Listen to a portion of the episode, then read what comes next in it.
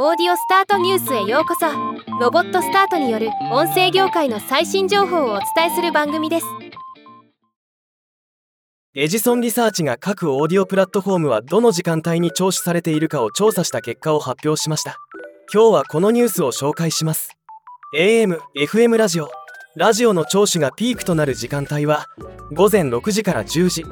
朝のドライブタイムとも呼ばれる時間帯です。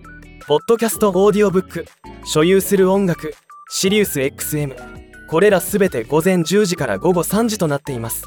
この時間帯はオーディオコンテンツの激戦区と言えるかもしれません。テレビでの音楽チャンネルテレビの音楽チャンネルは午後3時から午後7時で午後のドライブタイムと呼ばれる時間帯となっています。YouTube での音楽聴取 YouTube での音楽聴取は午後7時から深夜までと最も遅い時間帯となっています。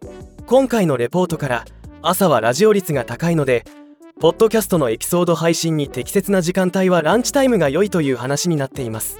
日本でもこういう傾向があるのか気になるところです。ではまた。